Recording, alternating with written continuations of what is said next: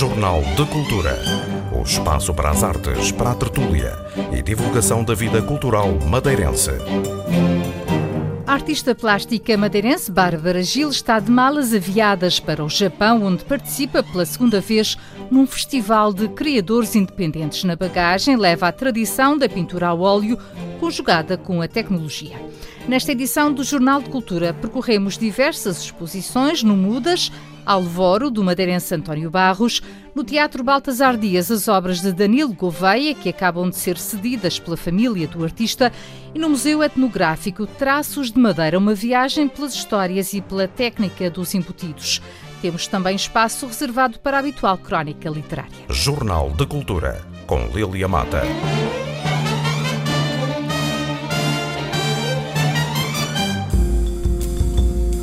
Artista plástica madeirense Bárbara Gil é a única portuguesa a participar no Festival de Criadores Independentes em Tóquio, no Japão.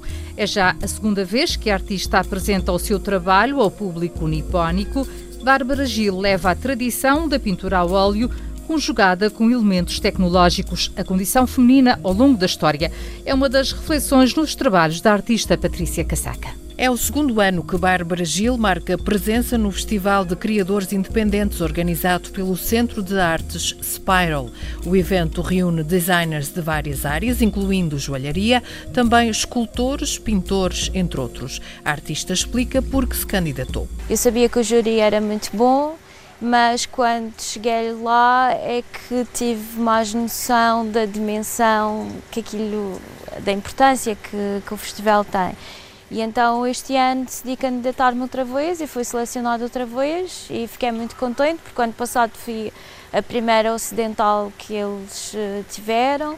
Este ano há mais um e fiquei muito contente de ser a primeira ocidental, ainda por cima portuguesa e da Madeira foi, foi muito bom. A exposição acontece num dos prédios emblemáticos de Tóquio, que inclusive já venceu um prémio de arquitetura. Cada um tem um, um espaço onde, põe, onde expõe os seus trabalhos e uh, é, num, é um salão grande de, de, exposições e está aberto ao público e as pessoas visitam. É como uma exposição coletiva, mas uh, num formato bastante grande. Tem uma parte criativa muito interessante, com galerias e lojas de designers novos, por isso fica, fica no sítio ideal e tem uma adesão grande do público e é um evento que é muito uh, promovido, vem na Time Out, nas notícias todas. O ano passado, Bárbara Gil apresentou neste Festival de Criadores Independentes uma série chamada Like the Old Days, uma pintura a óleo sobre papel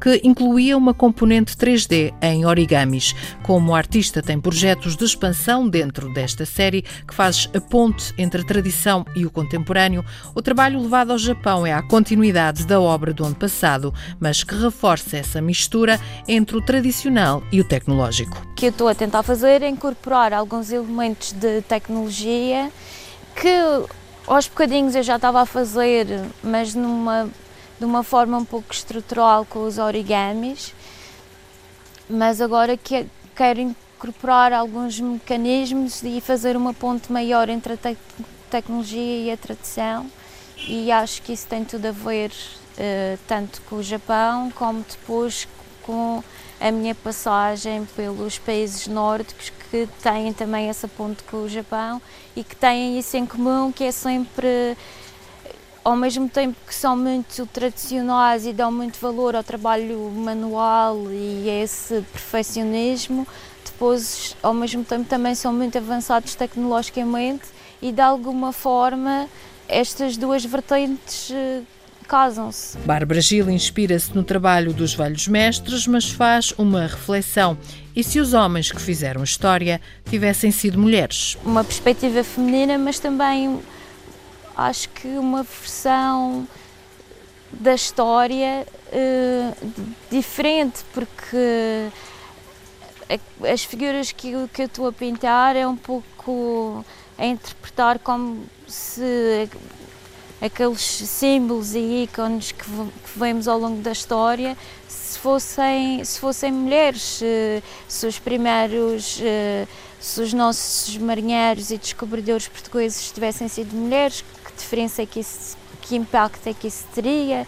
se os aviadores kamikaze da Segunda Guerra Mundial se tivessem sido mulheres, se era possível isso, isso ser com uma mulher. Por isso, acho que de repente comecei a ver que havia ali uma linha que eu estava que eu estava a explorar e os meus ícones são mulheres e não, e não homens e acho que isso pode ser interessante. O Festival de Criadores Independentes acontece a 5 e 6 de maio em Tóquio, no Japão. A organização já destacou o trabalho de Bárbara Gil entre 150 artistas. Jornal de Cultura.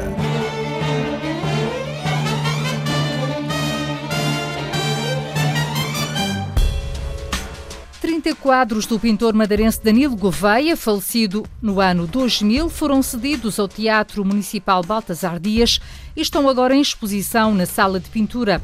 As obras foram cedidas pela família através de um contrato renovável anualmente, tendo sido escolhidas entre as cerca de 400 peças na posse dos herdeiros. Tatiana e Isabel Gouveia, duas das filhas do pintor, esperam que a cedência ao teatro, onde Danilo Gouveia também pintou telas para cenários, seja apenas o início de um reconhecimento maior da sua obra. Um lugar para expor outros quadros seria bem-vindo. As obras estão connosco, nas nossas casas, mas claro que se pudéssemos divulgar a, a obra a mais pessoas eh, seria muito interessante, claro que sim. No total, quantas obras é que, que, que existem? Não, cons não conseguimos numerar, são mesmo mínimo, muitas. Mínimo 400. São muitas Desde mesmo. óleos, aguarelas, uh, por aí. Da China, uh, alguns uh, até a computador, que o meu pai também houve uma, uma fase em que fez algumas, alguns claro desenhos. a maioria não está em moldurada, porque nós não temos espaço, não é? Uh, mas são muitos, muitos, muitos. E, e essa, essa, ideia de colocar num sítio já, já foi tomada alguma medida, para além desta parte que fica aqui no teatro, ou é para já só uma, uma ideia? Uh, exato, foi aqui que iniciou realmente essa ideia, portanto, partir da parte do teatro, de ficarem com.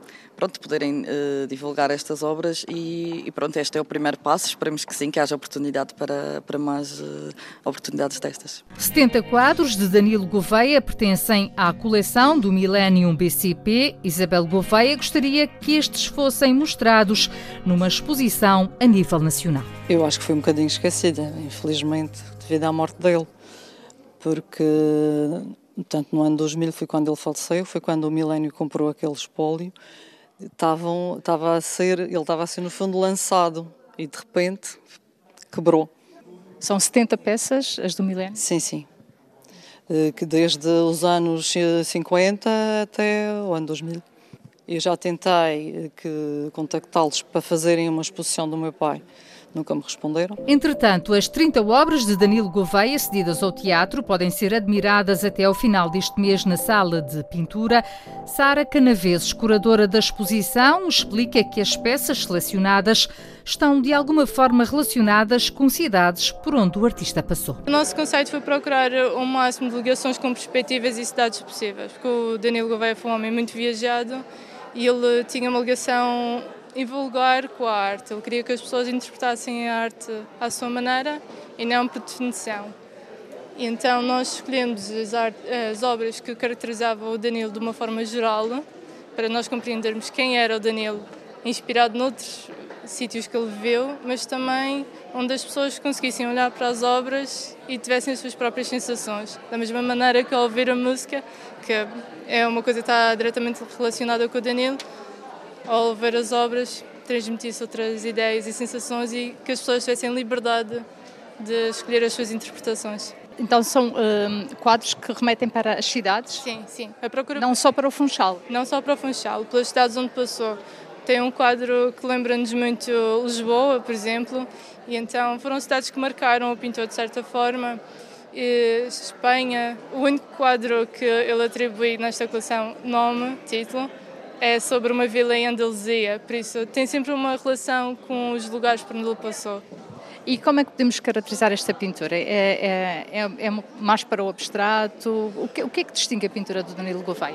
O Danilo faz, remete muito para o cubismo e para o abstracionismo, mas também podemos apanhar um bocadinho de orfismo, ou seja, a utilização das cores, das formas geométricas.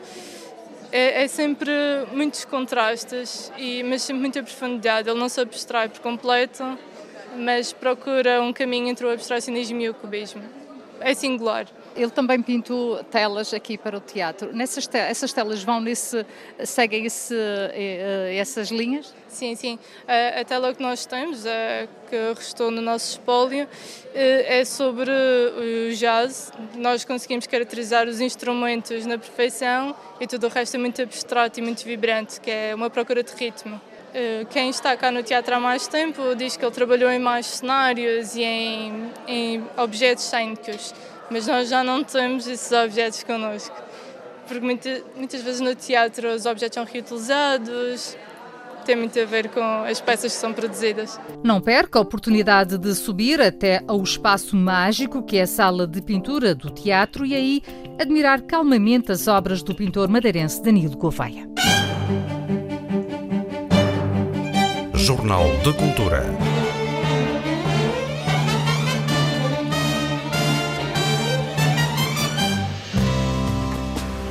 O artista madeirense António Barros tem patente até ao final deste mês no Mudas, Museu de Arte Contemporânea, aquela que é a sua primeira grande mostra na região. Alvoro pretende ser um elogio à resiliência dos madeirenses perante as catástrofes que já afetaram a ilha. Numa exploração dos elementos da geografia insular, encontramos desde ramos queimados à areia e às pedras de calhau. Entrevistado pela jornalista Catarina Cadavez, o artista considera a geografia da ilha desafiadora e recusa falar numa exposição individual. Ela não é uma exposição individual, é uma exposição nossa, fundamentalmente de quem uh, vier partilhar na sua fruição, na sua contemplação de, de, dos elementos que estão aqui uh, para serem vivenciados e, e, para serem observados, mas também para ser uh, estímulo das nossas uh, inquietações e valorização das nossas qualidades como pessoas. Qual é a ideia subjacente aqui nesta, nesta exposição, sendo que já me explicou que está muito ligada aqui à Madeira? É fundamentalmente um elogio a a identidade resiliente e, e de capacidade de, de re, revisitar-se, de reconstruir-se, de renovar-se que o, o lugar e a comunidade eh, desta geografia eh, transporta. Alvoro eh, é uma, um neologismo que resulta de uma consciência de alvorada e desta necessidade de reconstruir e renovar e reinventarmos-nos.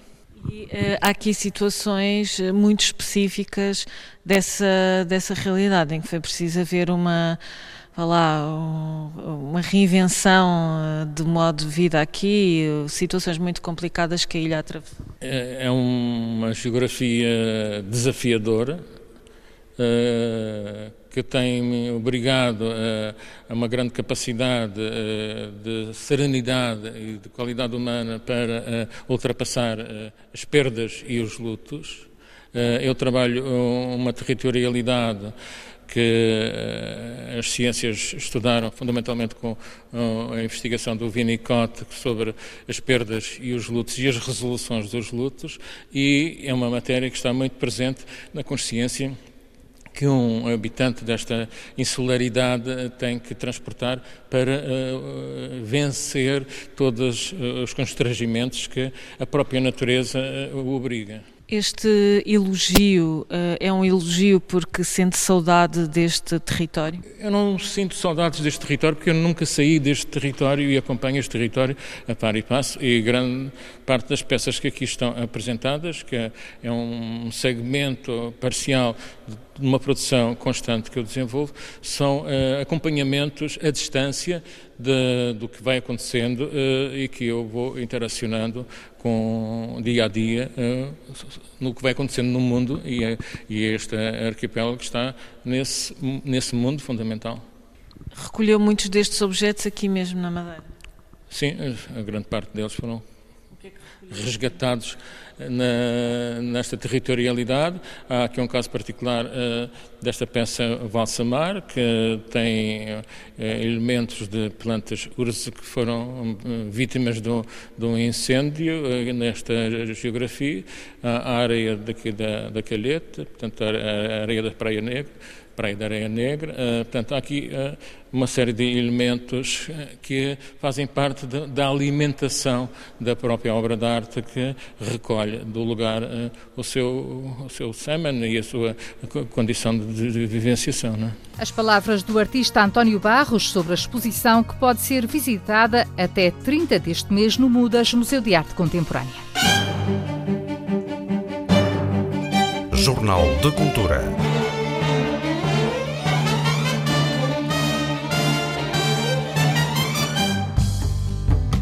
Uma arte única baseada na utilização de diferentes tipos de madeira, peças que se vão encaixando para dar forma a desenhos mais ou menos complexos. A arte do embutido está em destaque na exposição Traços de Madeira, patente ao público no Museu Etnográfico na Ribeira Brava até 12 de maio.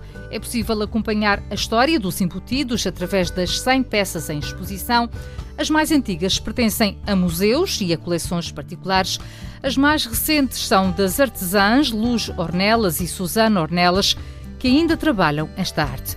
Lídia Góes Ferreira, diretora do museu, explica os objetivos da exposição, traçando a sua evolução desde os finais do século XVII até aos nossos dias. Felizmente não está a desaparecer ainda, e esse é um dos motivos porque também quisemos fazer esta exposição e, e mostrar que em pleno século XXI existem eh, mestres embutidoras jovens, o que é muito bom, mas claro que é necessário eh, aparecer muito mais. Portanto, com esta exposição no fundo, o que pretendemos foi, quisemos reunir obras de diferentes autores, de diferentes épocas, que pertencem a coleções particulares, o que é logo a partir de uma mais-valia, porque normalmente não estão à disposição do público, e também a instituições museológicas e outras instituições. E para, no fundo, estabelecer um diálogo entre essas obras e contar a história do embutido na Madeira, porque, na verdade, o embutido tem história na nossa terra. É uma arte que uh, utiliza como matéria-prima as diferentes espécies da nossa laurisilva e é precisamente por utilizarem essas, a madeira dessas diferentes espécies que o nosso embutido é também único porque não utilizam corantes para as madeiras, como a maior parte do, do embutido industrial e mesmo o embutido a nível nacional em outros países. E utilizam técnicas tradicionais ainda, das técnicas praticamente que eram que os árabes utilizavam, é um embutido feito praticamente todo à mão, embora já, já haja a introdução de algumas máquinas, e as tonalidades do desenho, de toda a ornamentação, é, são obtidas através das várias espécies existentes na ilha. Nós temos peças, portanto, começamos por destacar peças peças de Eduardo Pereira, que foi um dos primeiros mestres embutidores. É discípulo, não foi o primeiro, porque o primeiro foi Manuel Gaspar, e ele é discípulo de Manuel Gaspar, que foi quem introduziu o ensino do embutido na Escola Industrial António Augusto Aguiar. Ele é discípulo, deu continuidade como professor também na escola e eh, são obras de grande qualidade, portanto este mestre chegou a fazer uma mesa e uma escrivaninha para os reis de Portugal quando visitaram a nossa ilha em 1901 e tantas outras peças com muita qualidade. Portanto, nós temos uma coleção de peças do seu neto, Francisco Pereira, que se deu ao museu e, eh, como contraponto, portanto, depois fomos contextualizando cronologicamente várias, eh, apresentando várias obras de quer de mestres e alunos da antiga Escola Industrial António Augusto Aguiar, quer depois para estabelecer uma ponte até ao século XX. Portanto, o que se pretendeu foi precisamente também estabelecer a ponte entre o passado e o presente, portanto, entre os, estes antigos mestres do século, finais do século, eh, desculpa, finais do século XIX, princípios do século XX, eh, que foi um período áureo dos embutidos, embora o embutido já no século XVII e XVIII existam notícias de mestres embutidores, a verdade é que este período foi um período áureo, até porque a escola industrial, eh, ao introduzir o ensino e ao trazer professores de desenho, eh, alguns deles eh, com muita formação mesmo, também fez evoluir o embutido na Ilha da Madeira. E, portanto, quisemos depois estabelecer a ponte dessa escola para o século XX, finais do século XX e século XXI.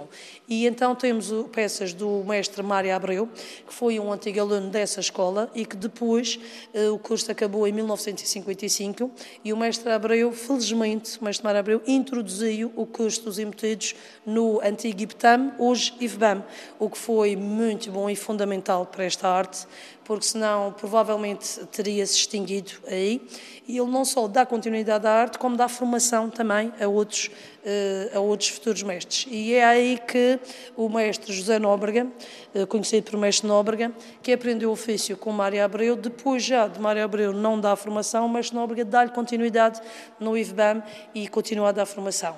E como contraponto, e porque o artesanato também é preciso renovar e com novas morfologias, novas técnicas, apresentamos precisamente já aqui no, num dos espaços da exposição artesanato moderno, portanto embutidos, mas não o artesanato tradicional, aquele que vimos no outro espaço, mas já um artesanato moderno pelas mãos de duas jovens que aprenderam precisamente com o mestre Nóbrega, a Luz Ornelas e a Susana Ornelas, e um jovem também, o Silvio Cro, eh, que é artista plástico, mas que também, na altura, eh, nos anos 90, eh, aprendeu com o mestre Nóbrega, o mestre Nóbrega, desculpa, a embutir.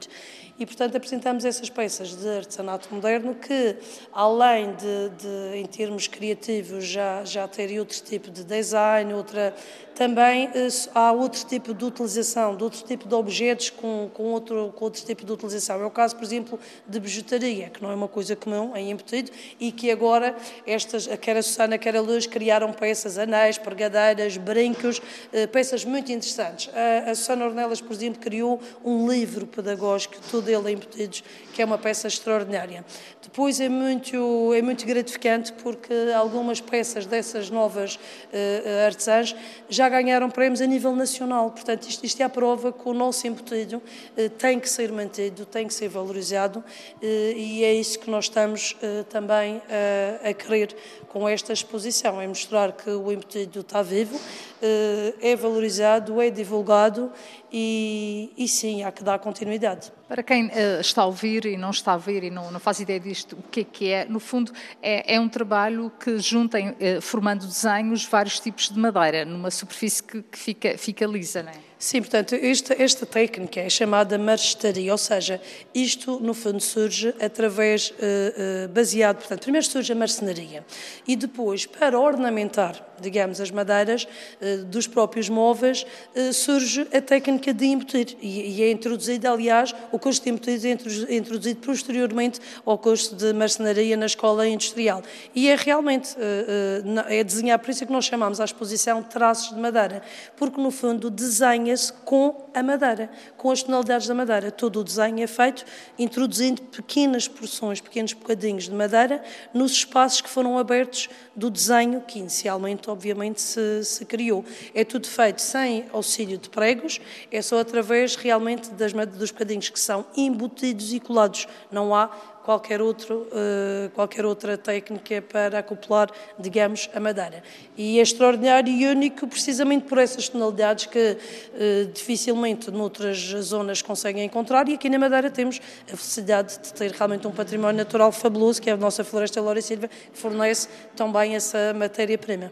Em relação aos temas que surgem nos embutidos, como é que eles foram evoluindo? Quais, o que, é que, que desenhos surgiam nos primeiros embutidos que se conhecem e como é que foram evoluindo? Sim, os desenhos no início eram, eram muito os, os ornamentos florais, eh, mesmo os símbolos concelhios, eh, as bandeiras, eh, depois eh, houve uma introdução de elementos tradicionais, portanto, o carro de bois, eh, o forte, porque é uma altura em que o embutido começa a ter, portanto, divulgação fora da ilha e em que os turistas que visitam a nossa ilha começam a apreciar o embutido e, portanto, começam-se a criar desenhos para chamar a atenção, digamos, do turista. Portanto, desenhos que identifiquem, portanto, se antes pretendia-se identificar, digamos, a pátria, os valores da pátria, depois já começa-se também a criar esse tipo de desenhos que, que, que acabam por traduzir a identidade cultural.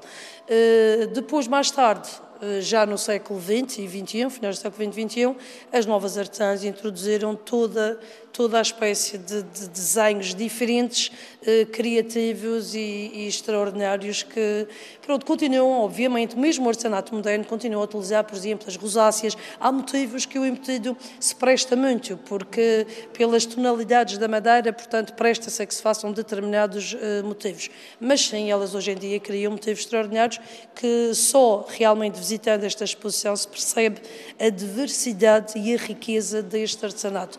Eh, por isso é que nós também quisemos apresentar, apresentamos um pequeno filme sobre a cadeia operatória da confecção do embutido, porque acho que é fundamental e esta exposição tem muito essa vertente, a parte da, da técnica, para divulgar as matérias-primas e a técnica. E apresentamos um pequeno filme em que também as pessoas podem realmente ver como é que é feito o embutido e, e se calhar aí dar o devido valor porque as pessoas normalmente não têm consciência, quando ouvem, por exemplo, o valor de uma peça de embutido, não têm consciência do trabalho uh, criativo e, e, trabalho duro mesmo, duro mesmo, uh, que tem ali. Só a seleção de madeiras e o tratamento das madeiras já é um trabalho imenso. Portanto, acho que convido toda a gente a vir visitar a exposição e poder perceber o quanto uh, isto dignifica o nosso património cultural. E continua a ser fácil encontrar as madeiras adequadas para, para estes trabalhos?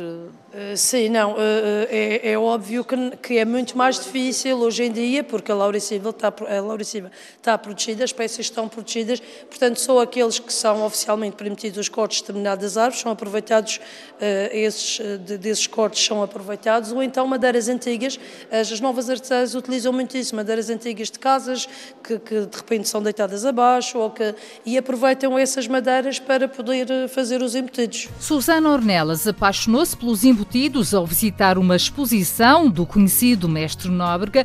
Foi aí que começou um percurso que já levou a ganhar vários prémios nacionais. Hoje dedica-se sobretudo à bijuteria feita com embutidos e prata. É através dos desenhos embutidos em madeira que dá largas à sua imaginação. O embutido é o desenho. Uh, sem o desenho não, não há embutido. Então, a partir do desenho bem definido, e claro as madeiras, as nossas madeiras da, da Laura Silva ou não, eh, vamos compondo e dando forma e com, utilizando as cores naturais da, da, das madeiras ao resultado final, que eu acho que é belíssimo e único. Quanto tempo pode demorar uma, uma peça destas? Ah, depende muito do, do, do desenho.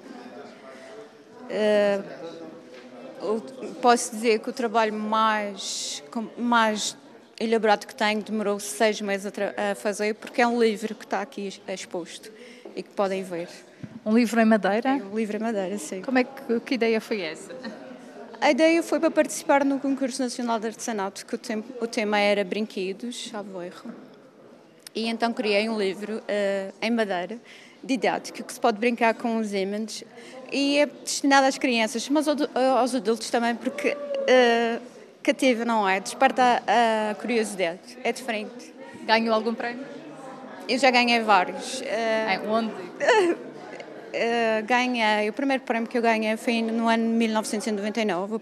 Comecei logo com o primeiro prémio nacional de artesanato tradicional. E depois, uh, a, a nível regional, em 2002. Tem, tem, eu tenho sim, visto meus, meus trabalhos sempre ser reconhecidos a esse nível, graças a Deus. E consegue vendê-los bem? Ou...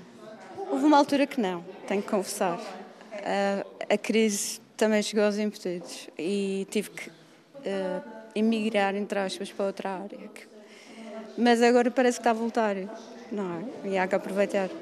Quais são os, os que tipo de desenhos é que usa normalmente?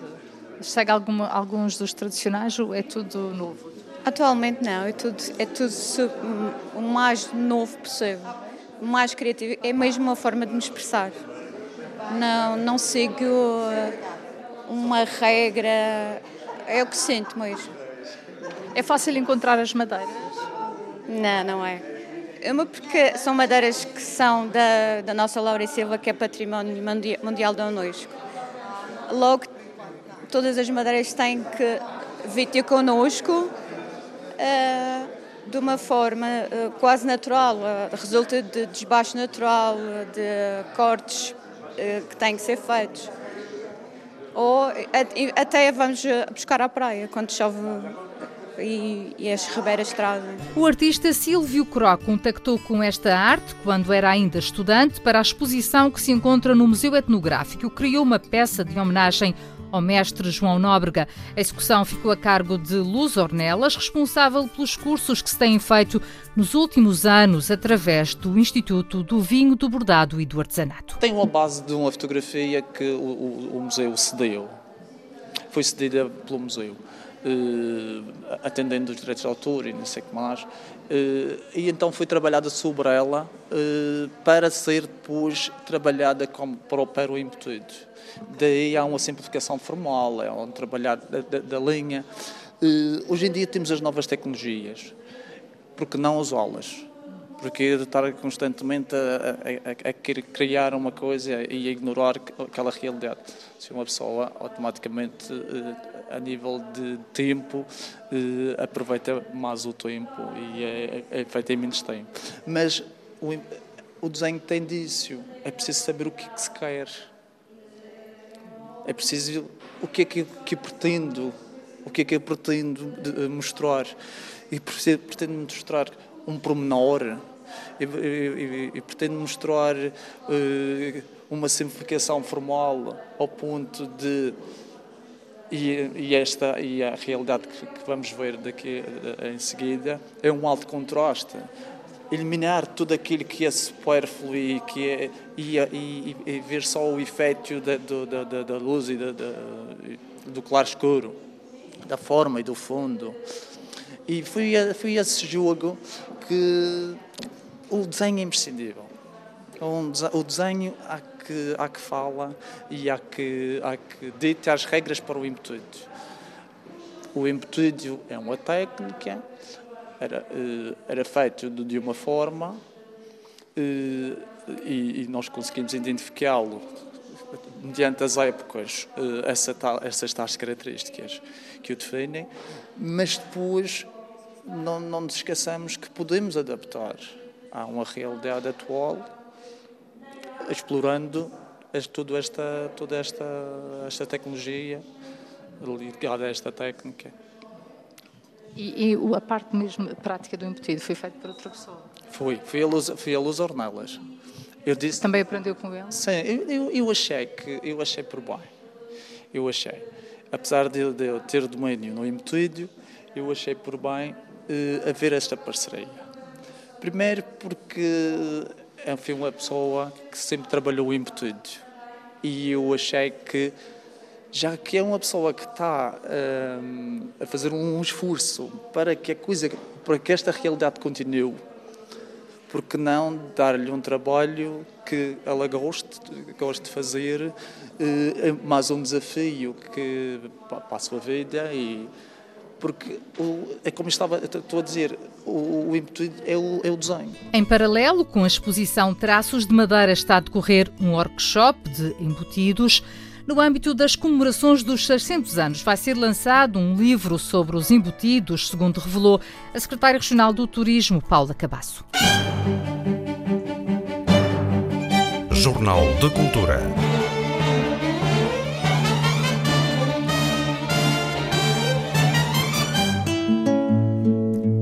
Machico é o mais recente conselho a ter dois pontos de venda dos livros e edições da Direção Regional de Cultura. Tratam-se de edições ligadas à história, à gastronomia e à identidade da região que a Direção Regional de Cultura disponibiliza a qualquer município interessado.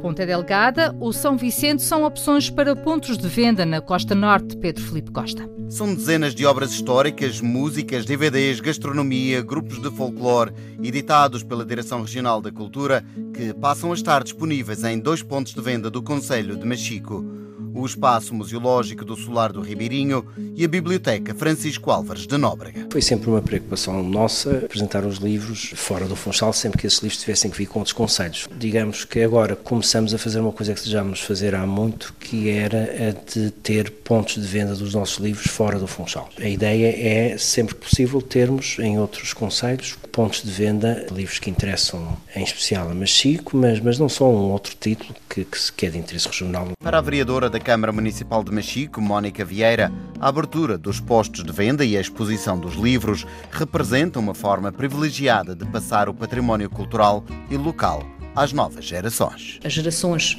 mais novas muitas vezes não estão devidamente sensibilizados para a importância do património local ou para o conhecimento realmente do património local. E esta é uma forma privilegiada também de difundir e de esclarecer e muitas vezes de regressar um pouco ao passado e às nossas origens. Precisamente para respeitar as origens, é que o contrato de consignação prevê que estejam disponíveis as obras que dizem respeito à cultura regional, mas particularmente à cultura local, como explica o diretor do Serviço de Publicações da Direção Regional da Cultura, Marcelino de Castro. Muita da descentralização que é feita eh, acaba por não funcionar porque não tem em conta as especificidades das áreas nas quais nós queremos fazer implementação. E no caso dos livros, há sempre livros que interessam mais a este ou aquele município. Neste momento, em Machique, estão eh, exemplares de todos os livros que nós publicamos ligados ao Conselho, quer do ponto de vista da, da história, quer do ponto de vista da, da, etnografia, o que tivesse que ver com o Conselho de Machico, lá está à venda. E por isso há livros de toda a região a iniciativa é relevante para o Conselho, tanto que Mónica Vieira quer criar um terceiro polo no Museu da Baleia. Nós temos livros extensivos a toda a região autónoma Madeira, não quisemos ser limitativos nem, nem demasiado redutores em restringir os livros apenas a Machico, mas temos seguramente também alguns livros que abordam a nossa história local e refiro-me uh, especificamente ao grande mentor também desta biblioteca, que é o Francisco Álvares de Nóbrega. Temos alguns livros de Francisco Álvares de Nóbrega, temos livros também promovidos também pela autarquia e, e divulgados pela autarquia no, no âmbito do Solar do Ribeirinho, por exemplo. Uh, e temos outros livros que abordam temáticas e, e, atividades comerciais de toda a Madeira. Refiro-me nomeadamente ao Bordado, lançado recentemente. E isto é importante, trazer estes livros para o Conselho? É cada vez mais importante promover uh, a literatura local. Uma das ideias, eventualmente, será uh, constituir um posto de venda também no, no Museu da Baleia e pronto, e, e temos outros locais também à consideração. Os livros da Direção Regional da Cultura estão agora disponíveis de Machico à Calheta mas há um plano de expansão a norte, como explica Marcelino da Castro. Para além de estar em Machico, de ter um ponto de venda na Costa Norte em São Vicente, talvez, ou Ponta Delgada, e com a, a possibilidade que agora temos de, de ter uma nova presença na, na loja do Mudas Museu, Ponta de Sol tem também alguma coisa nossa à venda. Ficamos, digamos, garantidos no acesso e na disponibilização de títulos de IRC. A Direção Regional da Cultura lança por ano 8 a 9 títulos com tiragens que rondam os mil exemplares cada e que chegam a várias bibliotecas do mundo. No âmbito dos 600 anos da descoberta da Madeira, há várias edições em preparação. Uma delas é o primeiro volume do Atlas Linguístico e Etnográfico da Madeira e Porto Santo, que deve sair ainda este ano. Os livros da Direção Regional da Cultura são edições institucionais que cobrem apenas os custos e representam um nicho de mercado ligado à preservação da memória e da identidade madeirense. Jornal de Cultura.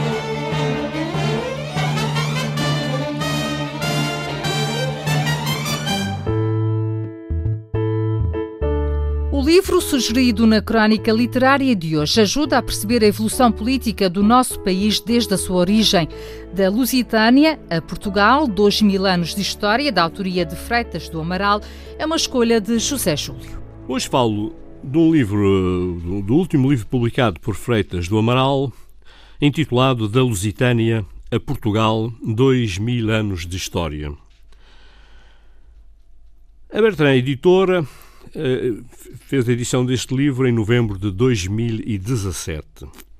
Após uh, dois livros de não ficção, a biografia sobre Dom Afonso Henriques, que vendeu mais de 80 mil exemplares, e outra biografia de Dom Afonso III, o Bolinhês, Freitas do Amaral volta à investigação histórica, desta vez com 500 páginas sobre a história de Portugal, desde o que se pode considerar os antecedentes milenares da nacionalidade até aos nossos dias. O autor refere que este livro foi feito, e vou citar, por alguém que gosta muito de Portugal e que aprecia a sua história. Fim de citação. Na opinião do autor, volto a citar, temos uma história que é uma das poucas que contribuíram para que a humanidade Basta ver o que fizemos na época dos descobrimentos, quando demos a conhecer à Europa o resto do mundo, onde fomos os primeiros a chegar e depois a publicar livros que relatavam esse mundo. Fim de citação. Freitas do Amaral, afirma que, como Portugal, só Espanha, Inglaterra e Holanda marcaram a história desta forma. Por indicação expressa do autor, o livro foi apresentado em Guimarães, berço da nacionalidade e capital de três condados portucalenses, entre 1868 e 1143, e, obviamente, local de nascimento do primeiro rei de Portugal, Dom Afonso Henriques. O livro está dividido em dez partes, que, segundo Feitas do Amaral, representam as dez fases da evolução política de Portugal.